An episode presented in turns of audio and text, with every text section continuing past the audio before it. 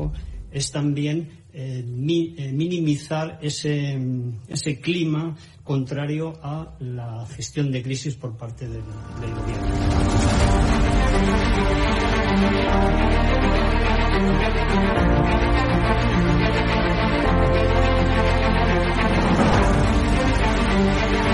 van a garantizar, como digo, de inmediato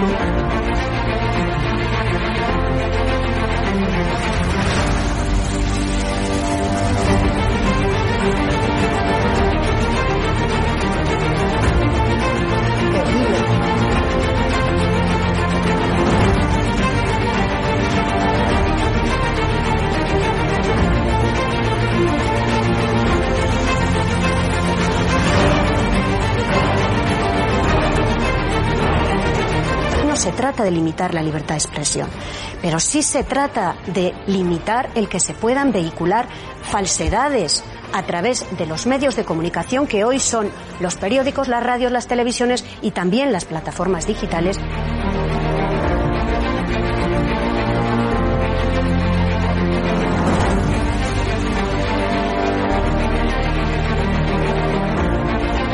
Cuando los comunistas han tenido éxito en momentos de en momentos de crisis.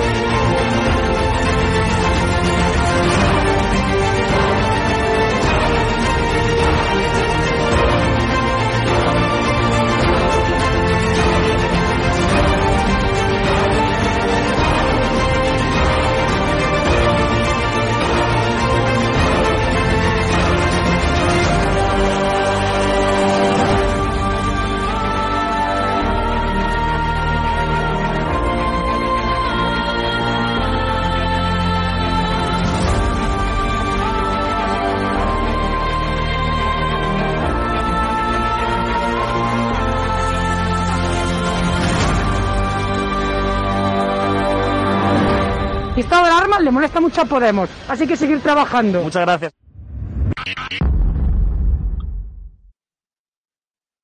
Muy buenas noches, espectador de Estado de Alarma. ¿Cómo se encuentran? Seguimos censurados en YouTube y muchas gracias a los que habéis venido a estadoalarma.tv.es. Es muy importante que en redes sociales, que con vuestros amigos, que con el resto de seguidores de Estado de Alarma, le digáis que no nos han callado, que no nos han silenciado, que estamos en estadoalarma.tv.es hasta el próximo miércoles. Es importante que nos unamos contra la censura.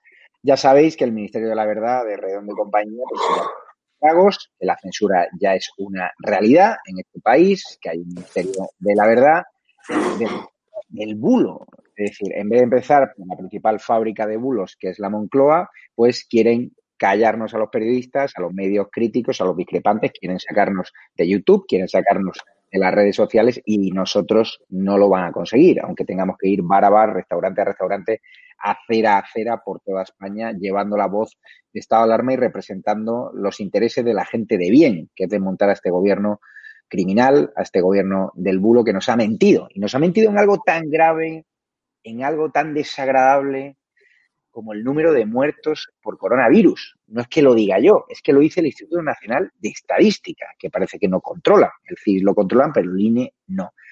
Atención, el gobierno nos ha ocultado cerca de 20.000 muertos hasta mayo. Es decir, el INE desmiente tajantemente las cifras oficiales del gobierno hasta mayo. Hubo 18.500 fallecidos más por coronavirus por cierto, mando un fuerte abrazo a todos los familiares de las víctimas por coronavirus. Sin duda, hay que estar con ellos porque han dejado completamente desamparados este gobierno y ya ni siquiera se puede homenajear a las víctimas por coronavirus porque multan a la sociedad en que estaba llenando toda España de banderas de España. Aquí se puede hacer homenajes a terroristas, se puede hacer homenajes a golpistas, pero homenajes a las víctimas por coronavirus, no. Ya sabéis que la delegación del gobierno están multando porque este gobierno lo que quiere es infantilizar la sociedad. Llenarnos televisión española de programas basura, de programas de entretenimiento, para que los españoles no sepan que aquí ha habido un drama, que somos el país con peor cifra de fallecidos de todo el mundo y aquí no dimite ni Dios. Pero es que es realmente grave, es realmente triste que los que nos quieren imponer la verdad oficial, pues el INE la haya desmontado y nos dice que hay más de 18.500 muertos hasta mayo. Ya sabéis que el miserable de Fernando Simón, este que se va a blanquear a los programas de Calleja, nos dijo que ese exceso de mortalidad respecto al año pasado, pues se pudo deber a un accidente de tráfico masivo. Hay que ser miserable. Y ahí sigue, ahí sigue quemándose, pero Moncloa le mantienen porque la izquierda radical pues le perdona todo. O sea, la izquierda radical que llora la muerte, que sale a la calle un perro por ébola, pues perdona al gobierno que no honre ni siquiera a nuestros muertos. Hoy los últimos datos, Sanidad ha notificado 325 muertes más por COVID-19 en las últimas 24 horas. El total de fallecidos oficial asciende a 47.344, pero claro, es que no es real ese dato algunas fuentes hablan de que la cifra real de muertos podría estar cerca de los 70.000 muertos, hablando con los servicios funerarios, viendo los registros civiles, viendo el incremento de mortalidad que ha habido respecto al año pasado. ¿Y qué ha pasado en este año? Pues obviamente el coronavirus. La gente ya apenas está cogiendo el coche porque están cerrando perimetralmente muchas provincias, como en Granada está ocurriendo, salvo para los inmigrantes ilegales, como ocurre en Comunidad Valenciana, salvo para los inmigrantes ilegales, donde, por cierto, no paran de llegar vuelos, yo esta mañana la Policía Nacional me ha informado de los cuatro vuelos que venían, es decir, están totalmente localizados, a pesar de que Marlaska nos contaba hace unas semanas que no se estaban produciendo traslados de inmigrantes ilegales de Canarias a la península. Una mentira que destapamos hace tres semanas en estado alarma tv.es, dimos los vídeos de inmigrantes ilegales volando de Canarias a la península, Hoy grandes medios nacionales lo han llevado a portada, lo cual me alegra que Estado Alarma se haya convertido una vez más en una agencia de noticias para medios que tienen muchos más recursos que nosotros. Hoy tenemos una mesa espectacular con Urico Campano, con Isabel San Sebastián y con Cristina Seguí. ¿Qué tal estáis? Muy bien, muy buenas. Muy buenas noches, Javier, y buenas noches a todos los espectadores. Vamos, vamos a arrancar con el incendio de Badalona. Claro, eh, tres fallecidos, 13 años de ocupación ilegal de una nave, inmigrantes ilegales, principalmente senegaleses, una nave donde cuenta alguna fuente que se trapichaba con droga, había problemas, los vecinos se habían quejado, el Ayuntamiento de Badalona había abierto varios expedientes administrativos y la justicia no había dado una autorización para desalojar aquella nave ocupada. ¿Qué ocurre? Que al final ha habido un incendio, eh, ha habido una explosión y ha habido tres fallecidos que lamento mucho su muerte. Pero claro, hay algunos que hoy en la televisión están pidiendo ya papeles para todos, más efecto llamada. Y el problema de lo que ha pasado hoy de este drama es ese discurso buenista que promueve la inmigración irregular, que promueve la ocupación y que luego los deja abandonados a su suerte. Estas naves no solo están en Badalona, estas naves están en Canarias, estas naves están en Madrid, estas naves están mm, proliferándose por toda España. Si no, ¿dónde van a ir los inmigrantes ilegales que están deambulando? por Granada. Pues lo tienen claro, dormirán donde puedan y acabarán hacinados. Es decir, las mismas ONG que están promoviendo esa inmigración irregular, una vez entran a la península, los meten en hoteles de cuatro estrellas y luego que se busquen la vida, como muchos menas que a pesar de que estas asociaciones están recibiendo un pacto por gestionarlo, pues están todo el día en la calle delinquiendo. Y es una auténtica vergüenza. Me gustaría conocer la opinión de Cristina Seguí sobre ello. Bueno, mira, eh, en el caso del, del esta nave en Badalona, donde desgraciadamente, como bien dices, acaban de fallecer estas personas, que en primer lugar son víctimas del socialismo, son víctimas del Estado, son víctimas de un discurso que no solamente es buenista, sino que atenta contra los derechos humanos, que es profundamente racista, porque eh, tiene a los inmigrantes eh, como elementos exóticos de, sus políticas, de sus alcaldes, para hacerse un par de fotos al año en los CIES, para hacer el cuadro, para eh, reducirlos a esos esclavos de las mafias que para vender su, su mercancía irregular y para eh, vivir hacinados en centros tutelados que son en muchas ocasiones propiedad de los políticos de la izquierda. Hay una famosa eh, política de, Canet del Mar, la alcaldesa de Esquerra Republicana, que gana 7.000 euros al mes por cabeza por cada eh, mena que mete en su centro tutelado. Tenemos eh, también el IB Batuta, el famoso la famosa red de centros tutelados de Cataluña, de un converso de un diputado del PSC, Mohamed Chafi, que, ha sido denunciado en múltiples ocasiones por escándalos y por vandalismo y por tener hacinados a estos menas en sus, en sus instalaciones. Y estos que han muerto hoy, en total habían unos 140, 140 160 inmigrantes. Son todo inmigrantes irregulares, son todo subsaharianos. No solamente eh, parte de ellos, ni un tercio, ni gran parte de ellos. Todos, absolutamente los que habían allí, son inmigrantes ilegales subsaharianos que están esperando este em, proceso de em, regularización masivo por arraigo que tarda un año desde el momento en el que te empadronas en, España, que ha sido, por cierto, instaurada por la izquierda y que han sido víctimas de esas políticas de Podemos en Cataluña que te decían que te daban ayudas sin ni siquiera estar empadronado en ningún sitio.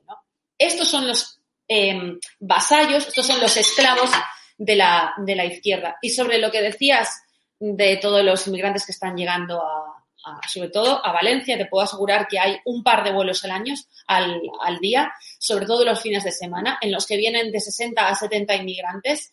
Trece de ellos acaban de ser enviados hace una hora y media del complejo policial de Zapadores al antiguo Hospital de la Fe de Valencia, donde 13 de ellos han dado positivo en coronavirus, porque están viajando sin las pruebas de PCR o con las pruebas de PCR pero sin los resultados antes de meterlos en un vuelo y sobre todo, y una cosa que es muchísimo más grave y sobre todo desde el punto de vista de seguridad en vuelo y que atenta contra todas las eh, normas internacionales de seguridad en vuelo, vienen sin documentar.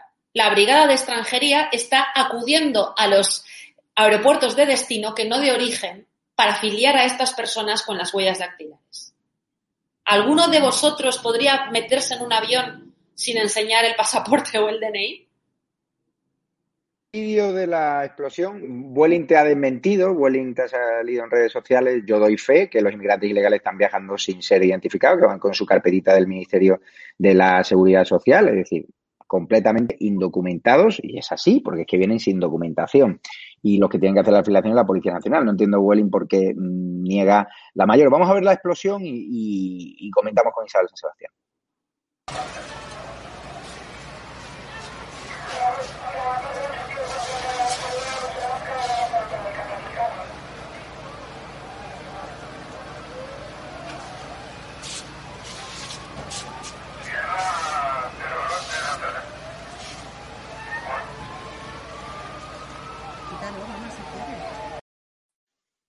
Isabel San Sebastián, hoy he estado en el programa de Ana Rosa, donde tú y yo colaboramos, donde mantienen la pluralidad.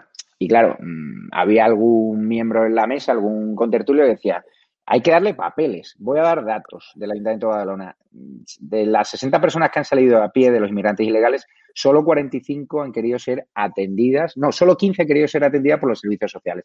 El resto de los 45 se han ido. Me decía una contertulia de Ana Rosa que, claro, que vaya drama. Digo, a ver, estos inmigrantes ilegales llevan muchos años en, esa nave, llevan muchos años en Badalona, trabajando, pero ¿qué ocurre? Que por este drama hay que darles ya papeles para fomentar más el efecto llamada que está pasando en Canarias. Y me decía, no, pero en Canarias también están huyendo de una guerra, también huyen. No, yo estaba allí y he demostrado cómo vienen algunos con teléfonos de última generación, los alojan en hoteles de cuatro estrellas y el perfil de inmigrante ha cambiado radicalmente. Es decir, ya no nos vienen las clases pobres, sino nos vienen las clases medias que tienen sus redes sociales y tal y cual. Pero al final es la desconexión que tienen algunos, además esta señora no había pisado Canarias en los últimos meses, pero ¿cómo solucionarías el problema de Badalona? O sea, ¿qué harías con estos inmigrantes ilegales? Porque ahora hay incluso bonistas de que hay que darle papeles. Pues por supuesto que no hay que darles papeles. Lo que están pasando en Canarias ahora mismo está directamente relacionado con lo que pasó en Valencia con la llegada del Open Arms y el numerito que montó el gobierno mandando ahí a cuatro ministros eh, a sacarse la foto, a Welcome Refugees, estamos con vosotros, España es un puerto de acogida, etcétera, etcétera. Las mafias tomaron buena nota de ese numerito y dijeron, esta es la nuestra, esto es jauja llegamos a España y encima con lo que está pasando ahora en Canarias se va a multiplicar hasta el infinito ese efecto llamada, porque las mafias pueden vender el pack completo. A ver, los que llegan a, la, a Europa, España, Italia, donde sea, no son los pobres entre los pobres. La prueba está en que llegan muy pocos niños y menos mujeres y muy pocos ancianos. O sea, no, llegan los pobres entre los pobres, no, llegan los desheredados, llegan los que se pueden pagar el viaje, los que pueden pagar el precio altísimo que cobran las mafias y en consecuencia no son los más pobres, al revés, suelen ser los más ricos, los que pueden pagar, pues eso, los 2.500, 3.000, 5.000 o hasta 8.000 euros que cobran las mafias por ese viaje. Claro, una vez eh, que tú, que las mafias pueden decir, ustedes nos pagan, nosotros los llevamos hasta Canarias. Y en Canarias no se preocupen porque el gobierno de España se va a encargar de meterles en un hotel estupendamente y luego de embarcarles en un avión y de mandarles a la península. Y una vez que ustedes estén en la península, no se preocupen porque ya se podrán mover libremente, quedarse allí o cruzarse la frontera, que ya no es frontera porque es territorio Schengen, y pasar a Francia, a Alemania o a donde ustedes quieran, porque ya estarán en Europa a cargo del gobierno español, que no les va a pagar el viaje directamente, pero no se preocupen porque lo hará la Cruz Roja. El Ministerio del Interior les dará salvoconductos para que ustedes puedan viajar y la Cruz Roja se encargará de, meterles en un avión y de mandarles a la península. Yo espero que los que colaboran con esa ONG tomen muy buena nota, porque parece ser que está bastante acreditado que es la Cruz Roja la que se está encargando de esos traslados. Oiga, eso es hacerle el trabajo sucio a las mafias.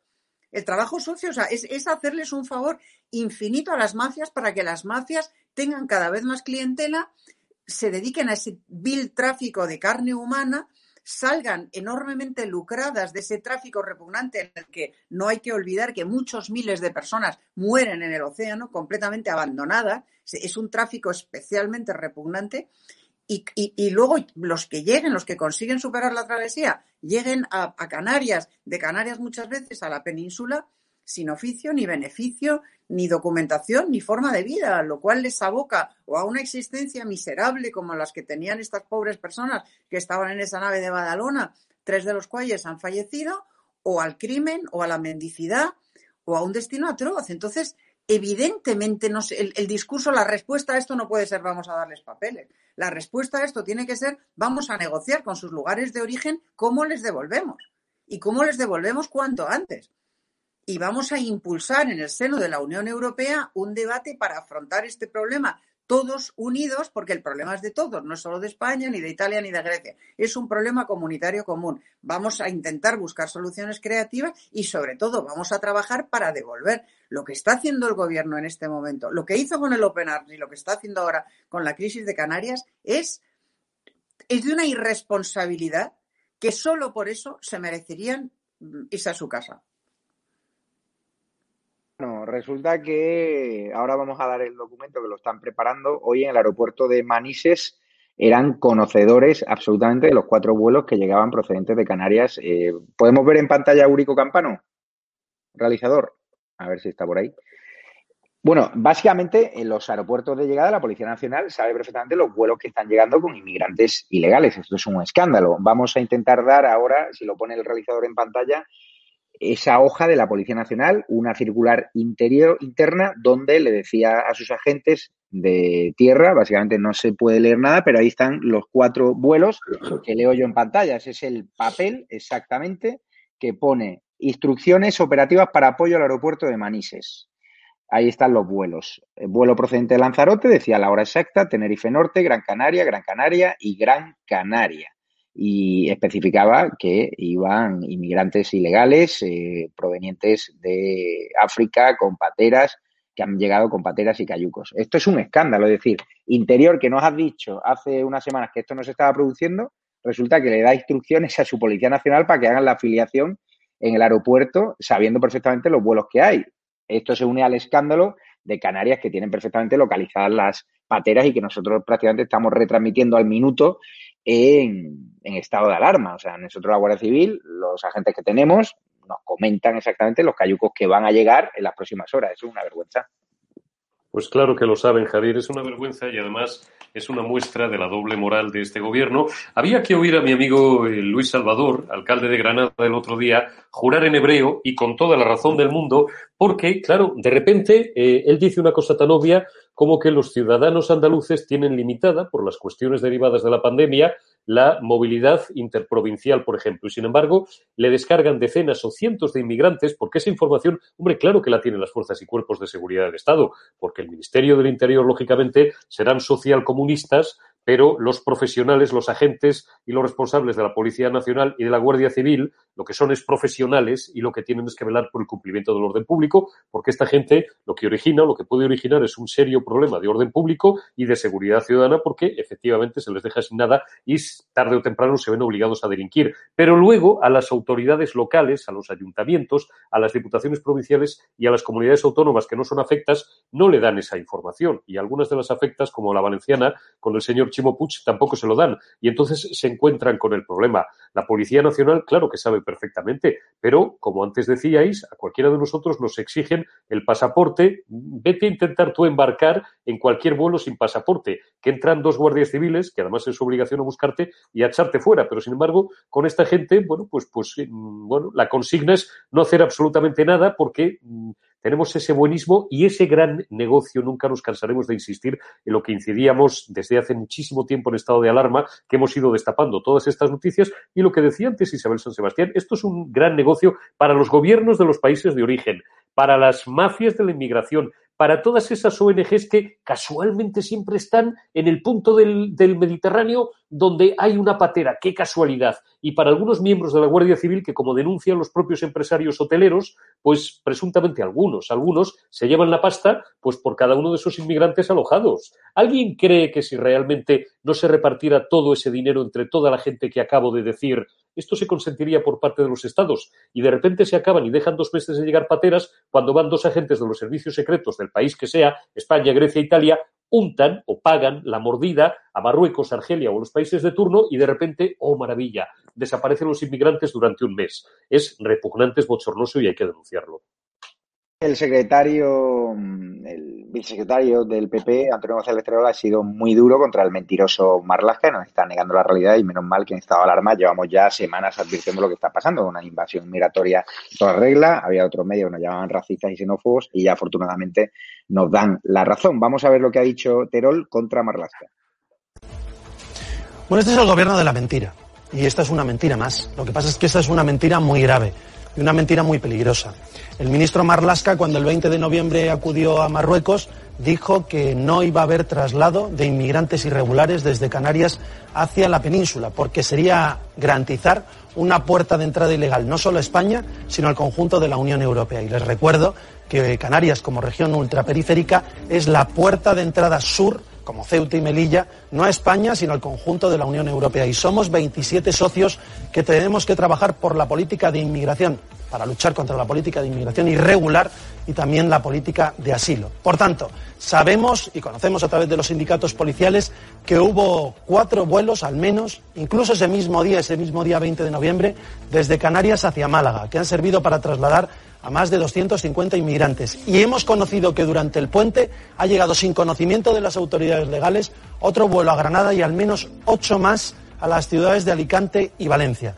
Mientras que exigimos a los ciudadanos ejemplaridad, mientras que exigimos confinamiento, mientras que si limitamos su movilidad, sin embargo, permitimos eh, la circulación con libertad y sin que haya una declaración pública del Gobierno sobre si se han hecho las debidas pruebas PCR a los inmigrantes que ilegalmente han entrado en las fronteras, no de España, sino de la Unión Europea, y que encima han sido trasladados, trasladados a ciudades de la península ibérica, mintiendo una vez más este Gobierno, que, insisto, ya se corona como el Gobierno de la mentira como el que no reconoce el número de fallecidos en la pandemia, como el que dijo que no pactaría con Esquerra ni con Bildu, y ahora una más, esta vez del señor Marlasca, que va a ser el campeón de la mentira este mes, diciendo que no iba a trasladar inmigrantes a la península ibérica y en Andalucía es evidente que esto ha ocurrido como también en la comunidad valenciana.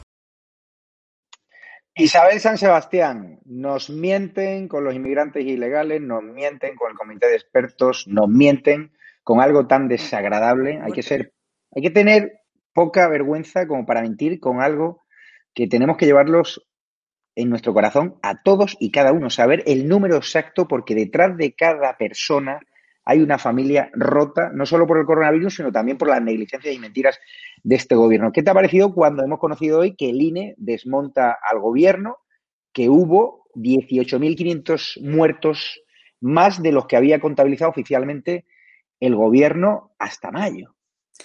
Me ha parecido mm, gravísima la información, porque no estamos hablando de mil, dos mil, no, estamos hablando de prácticamente un, un 30% más, un 35% más de lo que nos decía el gobierno. El gobierno reconocía 27.000 y resulta que, ah, según el INE, son 47.000, prácticamente el doble de los que reconocía el gobierno.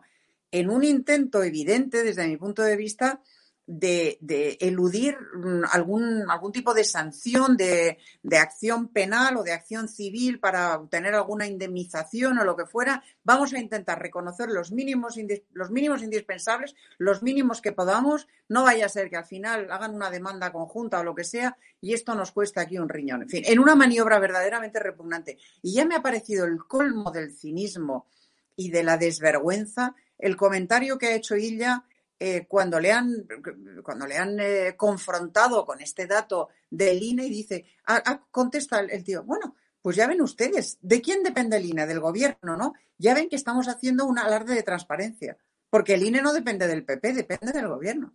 Pero digan ustedes, que estamos en diciembre, que en marzo, en abril, mayo, junio, julio, agosto, septiembre, octubre y noviembre, el gobierno seguía sosteniendo una cifra de fallecidos en la primera oleada que era la mitad de la real, que ustedes no tienen vergüenza, que no paran de mentir, que usted, que nos dijo que las mascarillas no servían de nada y que el COVID pasaría de largo, sigue en su puesto. Que Fernando Simón, a quien usted mantiene en ese puesto, que nos dijo exactamente lo mismo y otras cosas peores, sigue en su puesto. No tienen vergüenza. Efectivamente, este es el gobierno de la mentira. Y el que miente en lo, en lo grande, miente en lo pequeño y miente en todo. Es que mienten absolutamente en todo. Y encima, como mm, las encuestas les siguen dando la victoria, pues se fuman un puro. Como han conseguido, como han conseguido crear una situación en España en la cual el único gobierno posible es el gobierno Frankenstein, y porque ellos han descartado absolutamente un gran pacto de Estado de, de, las grandes fuerzas constitucionalistas porque se han pasado a las filas contrarias al constitucionalismo, pues les importa un pito. mienten con total desvergüenza porque siguen en el poder, porque estas mentiras no les van a alejar del poder. Ministro de Sanidad, atención lo que dice, preparen los estómagos. Dice que los 18.557 muertos son un desvío menor. Qué manera de frivolizar con algo tan desagradable como la muerte de seres queridos, que yo he tenido una tía, muchos, ha llegado muchos espectadores de estado alarma, habéis sufrido en vuestras familias eh, el perder un ser querido y que te diga que cerca de 20.000 muertos son un desvío menor, son muertos que para el gobierno no, nadie, o sea, no tienen nombre ni apellidos. Me gustaría conocer la opinión de, de Cristina Seguí. Mira, me cuesta muchísimo, eh, no tengo el temple de Isabel, que lo dice todo sin necesidad de perder el control. Yo tengo muchísimos más eh, handicaps en ese sentido y te puedo garantizar que me cuesta muchísimo hablar de esta noticia sin insultar a este tipejo que, que debería de estar como mínimo sentado en un juzgado esperando la cárcel, como debería de estar esperando la cárcel el asqueroso, el infecto eh, Fernando Simón, que ha dicho que esos muertos que no cuadran eh, han sido víctimas de un gran accidente, de una gran catástrofe. ¿no? La gran catástrofe se llama comunismo, la gran catástrofe se llama negligencia, la gran catástrofe se denomina estar escondiendo los muertos utilizando todos los recursos públicos al alcance, estar utilizando empresas de amigos y de redes clientelares para forrarte para forrarte económicamente con la muerte de miles y miles y miles de personas. Y yo solamente tengo que decir una cosa, ¿dónde están las denuncias de esos centenares o de miles de personas que han denunciado al gobierno? Están, están paralizadas en la fiscalía.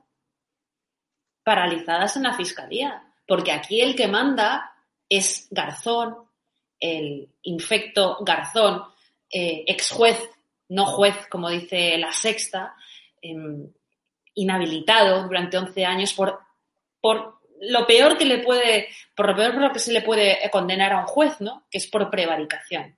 Y la sentencia decía que eh, puso en práctica eh, sistemas de regímenes ya olvidados. ¿no?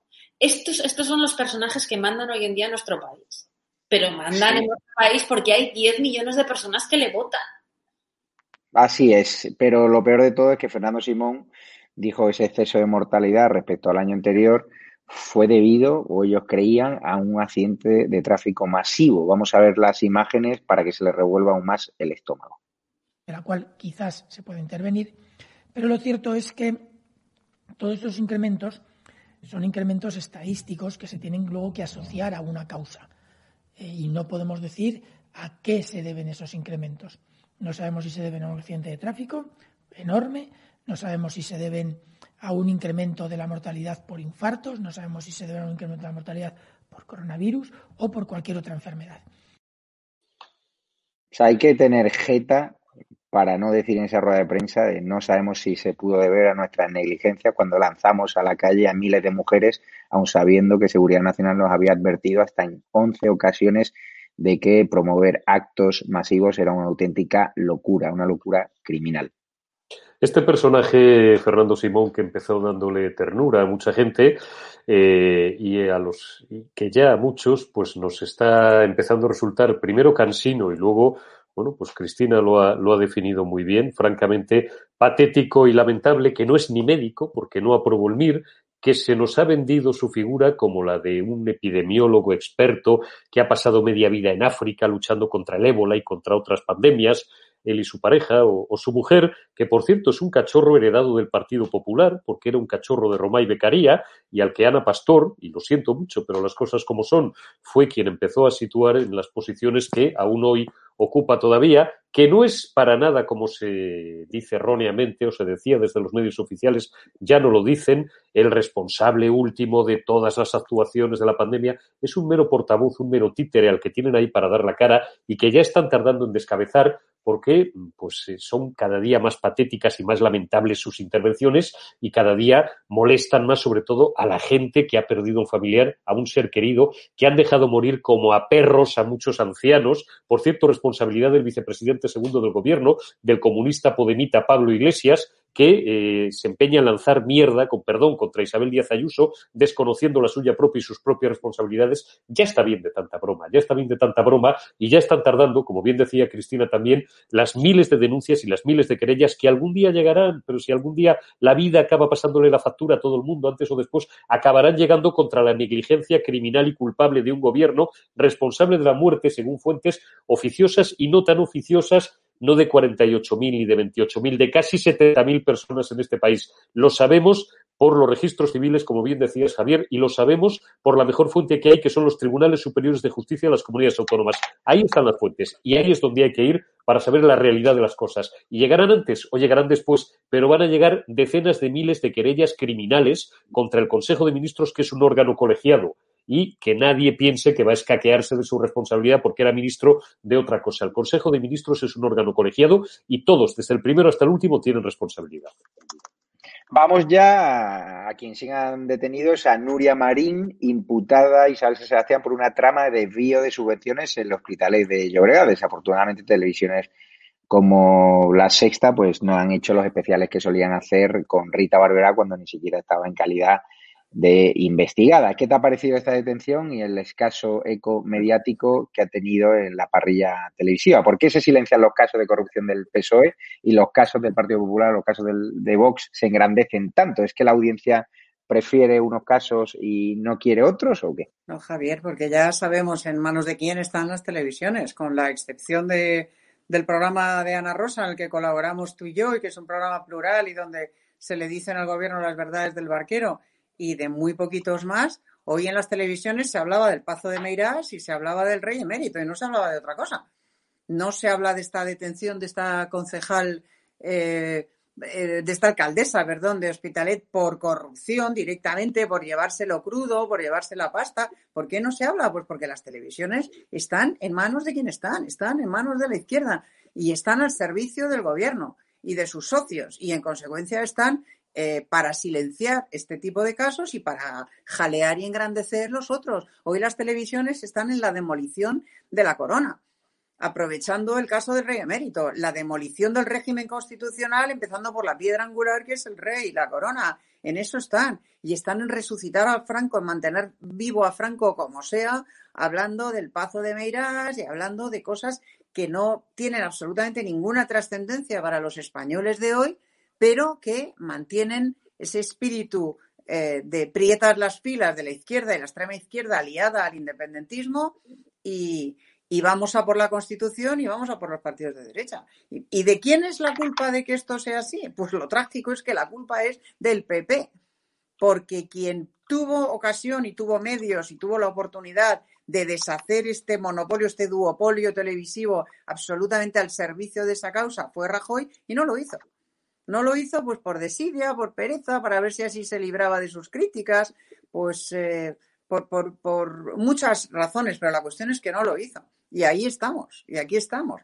Y como tú muy bien decías, con censura en YouTube, con censura en Twitter, donde los que no estamos en la línea eh, correcta vamos perdiendo seguidores, curiosamente, te llega, te sigue, te sigue, te sigue, pero cada vez tienes menos seguidores, tienes que andar con mucho cuidado de lo que publicas, no vaya a ser que te bloqueen la cuenta, eh, siempre a los mismos, claro, no, no a otros, en fin estamos en una situación de clara alarma, o sea, estamos en un estado de alarma democrática, pero muy serio. Ya lo he dicho en este programa más de una vez. España está en la UCI y las libertades democráticas en España están muy seriamente amenazadas, muy seriamente ah, amenazadas.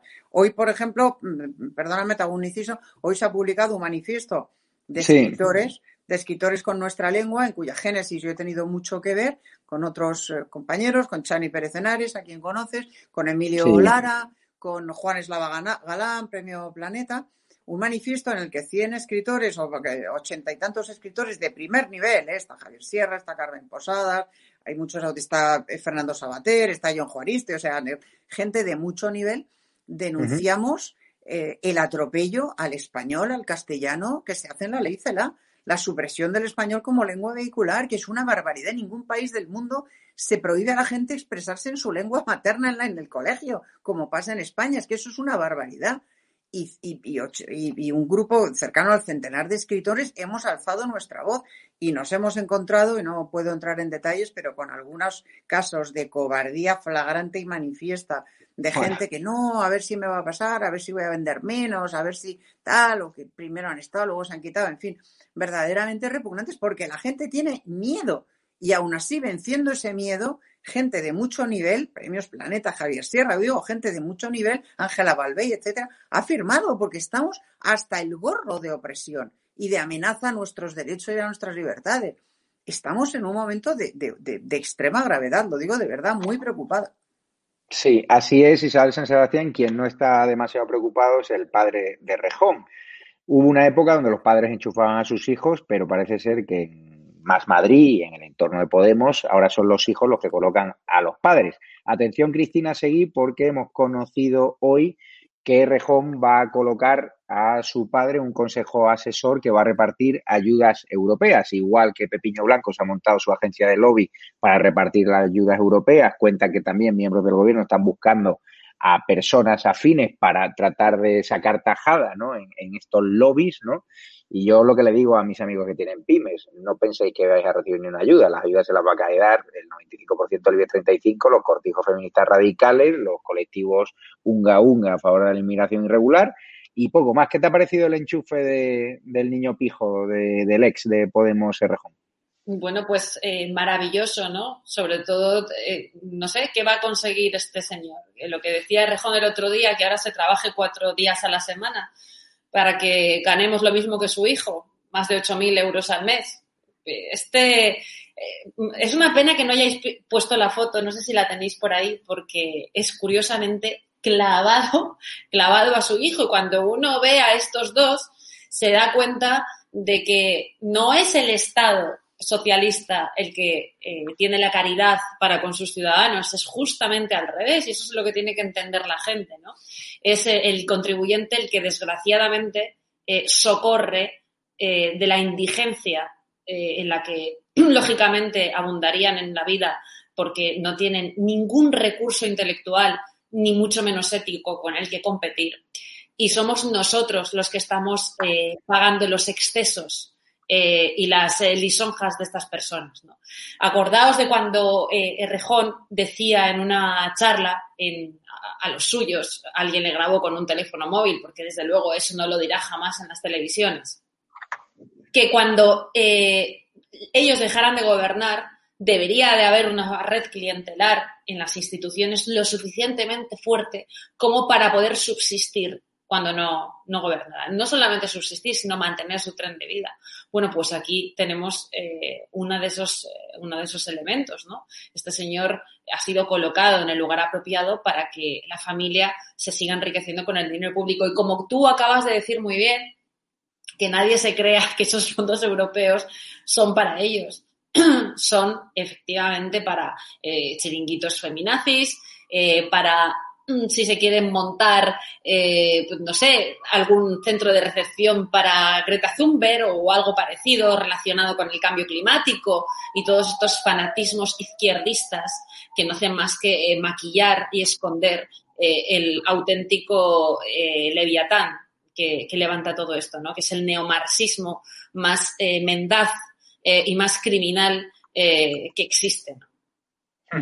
Eh, a nadie se le escapa que Podemos tiene un plan contra nuestra monarquía. Curiosamente, están utilizando Eurico Campano el hecho de que nuestro querido rey Juan Carlos I haya regularizado su situación fiscal, utilizando la misma vía que el sinvergüenza de Monedero, pues vemos como las terminales mediáticas del gobierno, como las terminales afines a Podemos, como los propios dirigentes de Podemos no paran de machacar al rey Juan Carlos I cuando tenían o tienen a su padre intelectual acogiéndose a la misma vía. Esto es piensan que los ciudadanos son tontos, es decir, el padre intelectual de Podemos o el referente en los platos de televisión se acoge una vía para regularizar los impuestos, está bien, según Podemos, y en cambio, cuando lo hace nuestro rey Juan Carlos I, al cual han echado por la puerta de atrás de España, ojalá vuelva y ojalá ponga Erdogan, pues resulta que está muy mal.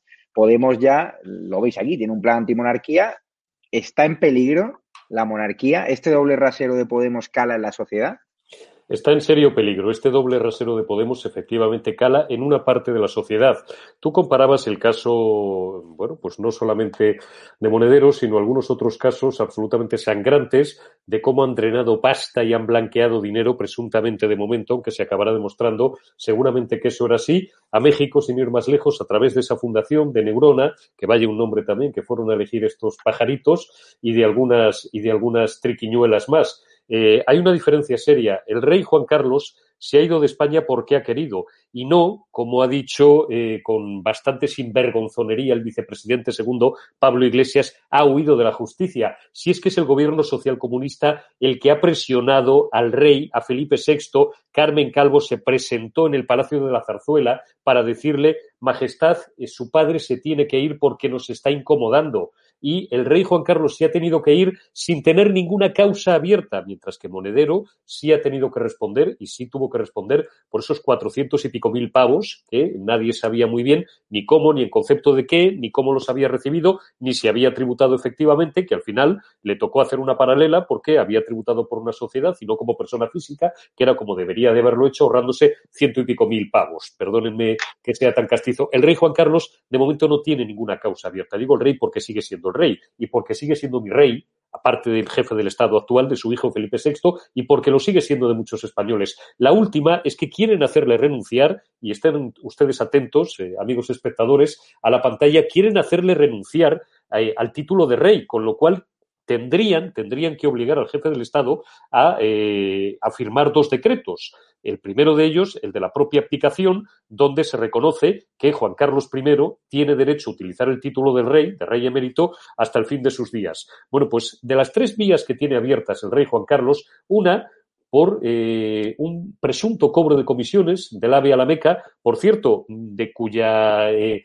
eh, existencia solamente sabemos por una señora, una tal Corina, que sí que está imputada, mientras que el rey no está imputado. Es decir, solamente tenemos el testimonio de esa persona que no sabemos a qué oscuros intereses responde para inculparle. Eso se refiere al 2014 y en ese momento todavía estaba sujeto a inviolabilidad y en cualquier caso, aunque si no hubiera sido, ha prescrito. Y otro asunto, el de las famosas Black. El de las famosas Black es algo jurídicamente tan inconsistente como que este señor, el mexicano, lo asuma como propio y ahí el rey, ninguno de los miembros de la familia real, el rey Juan Carlos, tendría absolutamente nada, nada, nada de lo que responder ante la justicia. Y claro que quieren ir a por la monarquía, porque la monarquía es la clave del arco del régimen de libertades y del Estado de Derecho que disfrutamos. Si cae la monarquía, se va todo al garete, instaurarían por fin la Tercera República Social Comunista, que es lo que quieren.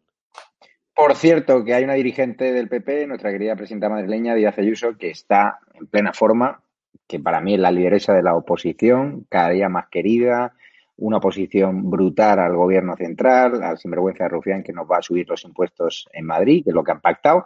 Y hoy le da un repaso brutal a Podemos y a Isa Serra, condenada por atacar a nuestra querida Policía Nacional. Vamos a ver este repasito grabado, lo comentamos con Isabel San Sebastián, que hay otra noticia sobre Podemos que nos tiene que inquietar bastante. Por lo menos en esta ocasión pero veo que ustedes siguen por el mismo camino, que siempre están en contra de este gobierno, hagan lo que hagan. El otro día inauguramos un nuevo hospital, pues ya estaba usted en la manifestación. Por lo menos en esta ocasión no estaban agrediendo a policías. Y lo que veo es que poco a poco ya se van centrando, porque ya han tenido que estar enfrente de su nuevo líder, un atracador de bancos. Eso sí, usted reventaba cajeros, pero no se llevaba el dinero. Por lo tanto, veo que van centrando poco a poco sus posturas y que dentro de su partido hay todavía gente más radical. Por tanto, después de esto y de ver a Otegui como nombre de paz, pues sí, vamos a ver el palmarés de su partido entre atracadores de bancos, secuestro de menores condenados por tenencias de armas, tráfico de drogas, abusos sexuales, asaltos a supermercados, pues entiendo, insisto, que vean a aquellas personas que provocan los cortes de luz en la cañada como ingenieros agrónomos. Muy bien. Gracias. La verdad que tiene mucha gracia Isa Serra, que tenía muchas legañas, parece ser que se pegó ayer el botellón, no lo sabemos, pero miraba para otro lado porque le estaba cayendo tremendo rapapolvo y tremenda sarta de verdades, ¿no? Estoy completamente de acuerdo contigo, Javier. Yo también cada día identifico más a, a Isa Díaz Ayuso como lideresa de la oposición. Es la única que le planta cara, de verdad, mm. a los socialistas y a los comunistas, a, los, a la alianza esta Frankenstein que nos gobierna es la única que planta cara con coraje y con, y con valor, es la única que defiende sin vergüenza el pacto que tiene con Ciudadanos y con Vox y no excluye a Vox de ese pacto como si fuera un, apestado. Y desde luego es la que está eh, marcando la pauta del discurso, porque Casado un día dice una cosa, otro día dice otra, otros están directamente desaparecidos.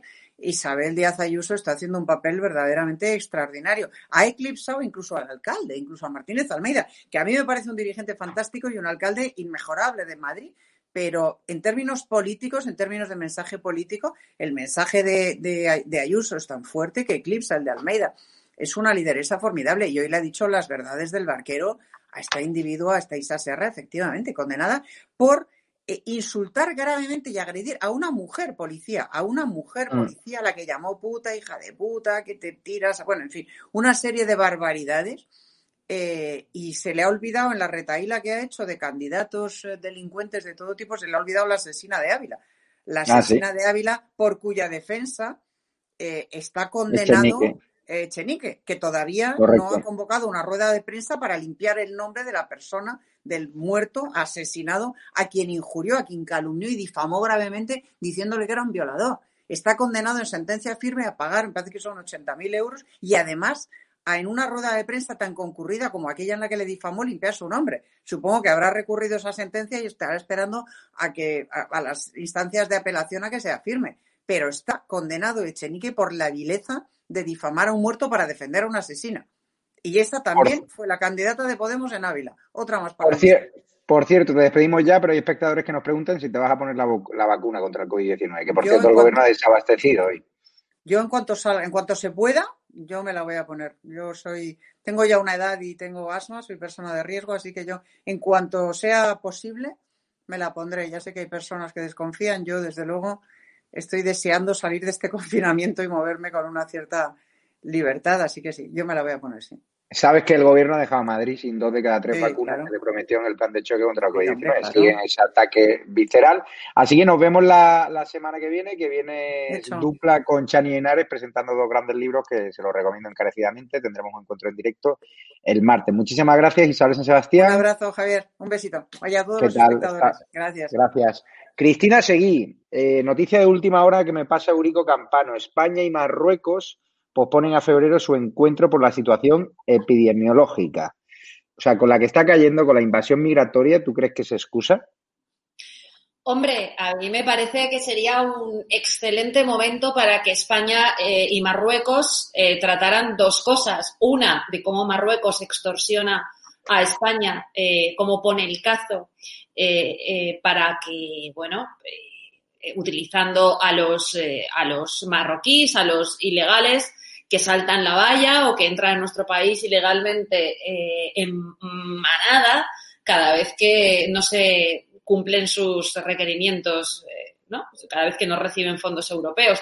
Y otra es ese convenio que tiene firmada eh, España y Marruecos, según el cual todas las personas irregulares, incluyendo, por supuesto, y con mayor motivo, los menores no acompañados, tienen que ser inmediatamente devueltos al país de origen. Eh, es el Estado, son los padres de esos menores los que se tienen que hacer cargo. Es ley, es un tratado bilateral suscrito por ambos países que se está violando.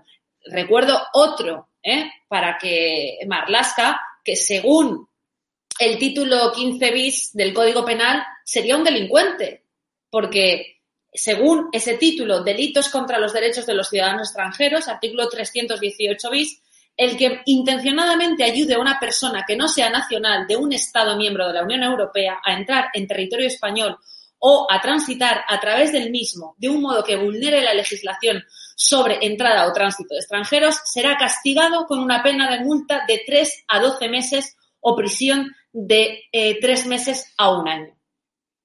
Según esto, según esto, todos los ilegales que están siendo repartidos ilegalmente por toda España, entiendo que los responsables son delincuentes, ¿no? ¿Es el señor Marlasca un delincuente, según el Código Penal Español? Yo diría que sí. Para acabar el programa eh, y para que no se quede en el tintero, Urico Campano, la fiscal, volviendo al tema de Podemos, se niega a investigar los 50.000 euros de la caja B de Podemos, una fiscal afín al ministro Campos, pues se niega a investigar, ¿no? Esa caja B que apunta a Mayoral, otra prueba más del control judicial que tienen estos podemitas. Cosas de familia, claro, todo queda en casa y al final todo queda dentro de este contubernio político, socio-familiar, donde yo creo que se reúnen en la mesa camilla y lo organizan todo. Voy a recordarle a los espectadores de estado de alarma algo que ya saben. Juan Carlos Campo, ministro de Justicia, es el novio, la pareja o el señor marido de la presidenta del Congreso, Merichel Batet, número tres en el protocolo del Estado. Lola Delgado, exministra de Justicia, María Dolores Delgado y actual fiscal general del Estado, es la pareja oficial de Baltasar Garzón, que tiene muchos intereses en común con Podemos, que es abogado de, por ejemplo, de uno de los lugartenientes de un personaje tan siniestro y el tiránico Maduro y tiene muchos intereses también en Bolivia, eh, donde se ventilan también muchos asuntos turbios eh, de Podemos y es normal que la Fiscalía, que como bien le dijo a nuestro compañero de Radio Nacional de España, el presidente del gobierno, ¿de quién depende la Fiscalía? Hombre, la Fiscalía depende de nosotros. Pero si han tenido la desvergüenza de nombrar fiscal general del Estado, la que fue ministra de Justicia, pues claro, pues es normal que un fiscal o una fiscal, aunque no comulgue, cumpla órdenes porque es un cuerpo jerarquizado, a diferencia de la judicatura, por eso quieren tapar, silenciar y controlar la judicatura y eh, si encima es podemita o, o es de devoción sociocomunista, pues que cumpla las órdenes y además muy a gusto. Por tanto, que abandonen toda esperanza a los que esperen ver eh, pues algún día alguno de estos dirigentes presuntamente corruptos de Podemos, cada vez menos presuntamente, en la cárcel. Ahora, también advertencia, lo último eh, que le queda de esperanza a este país para salvaguardar las libertades es el cuarto poder, que somos los periodistas, y como somos muchos, mm, se van a tener que emplear a fondo para callarnos, y algunos jueces independientes, que los hay, y algunos en el CGPJ. Por eso ahora van a por el CGPJ también, porque claro, es que Podemos tiene muchos asuntos turbios que ventilar en los tribunales. ¿Cómo no van a querer vaciar de poder a los jueces y cómo no van a querer dárselo todo a los fiscales? Donde esta tarde una buena amiga, eh, a la que teníamos oportunidad de charlar con ella y, cuyas declaraciones ofreceremos, pues, pues en estado de alarma y, muchas personas que están bien informadas en este país nos dicen que lo siguiente será también, el siguiente desafuero, eh, desde el punto de vista de la justicia, será darle a los fiscales la instrucción de los procedimientos también, para que todo lo controlen ellos. No sé por qué, pero creo que es Esperanza Aguirre y mañana la tenemos exclusiva para estado de alarma por los espectadores, que está en plena forma. Esperanza, que le mando un fuerte abrazo de aquí. Gracias por la entrevista exclusiva. Que si dio hablar la de Federico Jiménez Santos, imagínense mañana la de Esperanza. Querías hacer un apunte rápido sobre la cumbre hispano-marroquí que han decidido aplazar por la situación epidemiológica. Muy rápido la cumbre, que es lo que en lenguaje diplomático se, denomina una RAN, una reunión de alto nivel, donde se juntan varios ministros, en este caso del, país anfitrión, que era Marruecos, con varios ministros españoles. Tenía, eh, aparte de todo lo que habéis comentado del ruido de fondo de la inmigración, de la invasión de inmigrantes ilegales, otro ruido de, fondo que es, bueno, la incomodidad que ha producido eh, al gobierno marroquí a esa suerte de medio dictadura feudal que sigue siendo todavía Marruecos, la presencia de ministros podemitas con Pablo Iglesias a la cabeza, porque en las últimas semanas, ellos sabrán por qué, les ha vuelto a dar ahora la chaladura, que bueno, es un asunto muy complicado, cuidado, ¿eh? y yo eh, en, en, buena parte estoy bastante a favor de la causa saharaui, lo digo a título personal, pero al señor Pablo Iglesias le ha dado, y a Podemos y a la extrema izquierda, por volver a abanderar la causa saharaui y volver a pedir lo que ya pidió la ONU en 1995, que es un referéndum para la autodeterminación del Sáhara. Esto había producido una notable incomodidad y yo creo que es otra de las razones por las que al final esa cumbre no se va a haber llevado a efecto, porque hay problemas entre las autoridades españolas y las autoridades marroquíes derivado de las diferentes eh, opiniones y de los choques en el gobierno social comunista. Ojalá se peleen en muchas más cosas, hombre, y nos queden no tres años, sino nos queden un año y medio solamente. Por cierto, me pasa a nuestro amigo Benjamín López de Bromecal, el ayuntamiento de Lejona avisa a los niños que los Reyes Magos casi no hablan castellano tal cual y que si no escriben en euskera igual no hay regalos. Aquí está, no se ve por el foco, pero vamos. La carta de los Reyes, hay que el Ayuntamiento de Lejona, que está en el País Vasco, está gobernado por el Partido Socialista de Euskadi, que ya sabéis que ahora su socio preferente, pues eh, parece que van a cambiar a los recogenueces del PNV por los eh, proetarras, ¿no? Voy a despedir a Eurico Campano, a Cristina Seguí. Muchas gracias por vuestra intervención de hoy. Nos vamos ya, eh, gracias a los Patreons, a los miembros de la comunidad de YouTube que nos apoyáis. Es muy importante que sepáis que esta semana YouTube nos ha censurado por un artículo crítico del contra el gobierno de Sánchez Dragó. Nos hemos quedado una semana sin monetización, sin ningún tipo de ingreso, con lo cual, si queréis que sigamos latiendo, denunciando al gobierno del bulo, denunciando a sus terminales mediáticas y haciendo el periodismo valiente, anticipándonos a otros medios, como hemos hecho, yendo a Canarias sobre el terreno, vamos a estar en Baleares, vamos a hacer delegación también virtual en Comunidad Valenciana, queremos ir a los sitios donde los medios de comunicación están mirando a otro lado, porque están cobrando publicidad institucional, defender la libertad en el País Vasco, defenderla en Navarra, defenderla en el País Vasco, en los territorios más inhóspitos, apóyennos, o sea, sin ingresos de YouTube, estado de alarma puede que deje de pedalear, con lo cual si YouTube nos censura, necesitamos tener esos ingresos para poder desarrollar una plataforma mucho más potente que esta web que tenemos, que al final es una web eh, que hemos tenido que crear para sortear la censura de YouTube, pero queremos desarrollar una plataforma que nos permita romper las ataduras de YouTube, que nos permita que pagáis, que paguéis directamente suscripciones directamente al canal y para eso hace falta recursos. Eh, si podemos poner otra vez la cuenta bancaria, ahí la tenemos, es Ibercaja, es 72 2085 9298 7803 3043 1954. Es muy importante que también os podáis hacer Patreon. También la semana que viene volveremos a la comunidad de YouTube, que eso sí que lo permite, que accedáis a los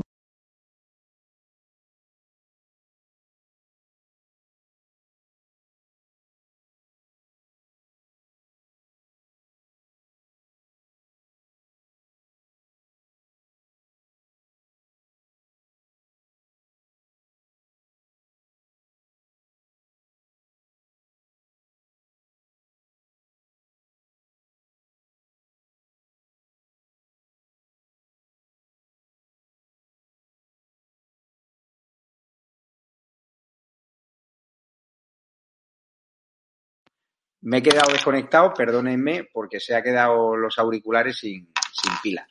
Lo dicho, apóyennos. Es muy importante que apoyen este proyecto de Acción de la Libertad que va en contra del gobierno del bulo y es muy importante contar con recursos económicos que nos permita crear una plataforma, apps que podáis tener en el móvil, que podáis tener en la televisión, que podáis ver eh, los programas de estado de alarma que tanto os gustan sin depender de YouTube, de la censura, que se está poniendo todo muy feo. Ya sabemos que todo aquel que hable, hable de fraude electoral en Estados Unidos, pues YouTube le puede cerrar el canal o le puede retirar vídeos. Con lo cual, sin estos ingresos de esta semana que nos quita YouTube, lo vamos a pasar este mes por regular. Tenemos gente que pagar, tenemos profesionales técnicos, firmas de relumbrón, mucha gente que ya come de nuestro canal completamente de forma legal, muchos gastos de desplazamiento, con lo cual es muy importante que si pueden, ayuden económicamente en esa cuenta bancaria Ibercaja ES 72 20 85 92 98 7803 30 43 1954. También tiene una página, una tienda online para hacer detallitos esta Navidad, estado alarmatv.shop,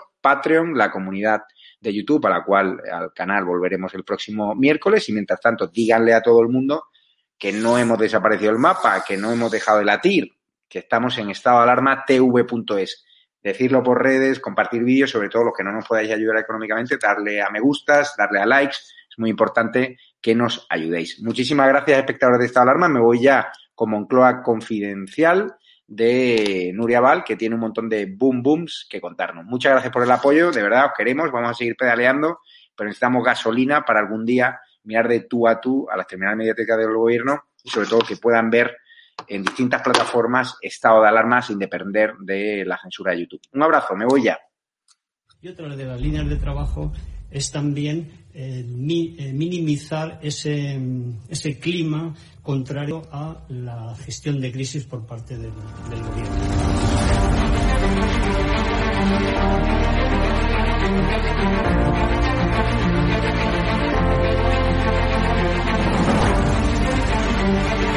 Van a garantizar, como digo, de inmediato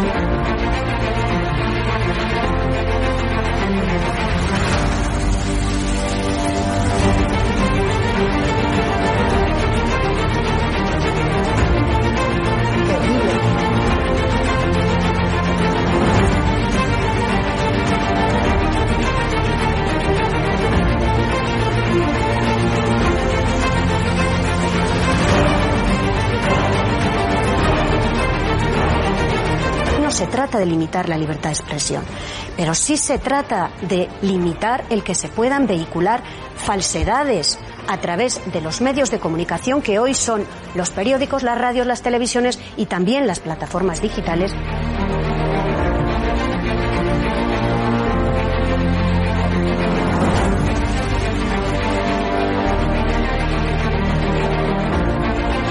Cuando los comunistas han tenido éxito en momentos de excepcionalidad en momentos de crisis.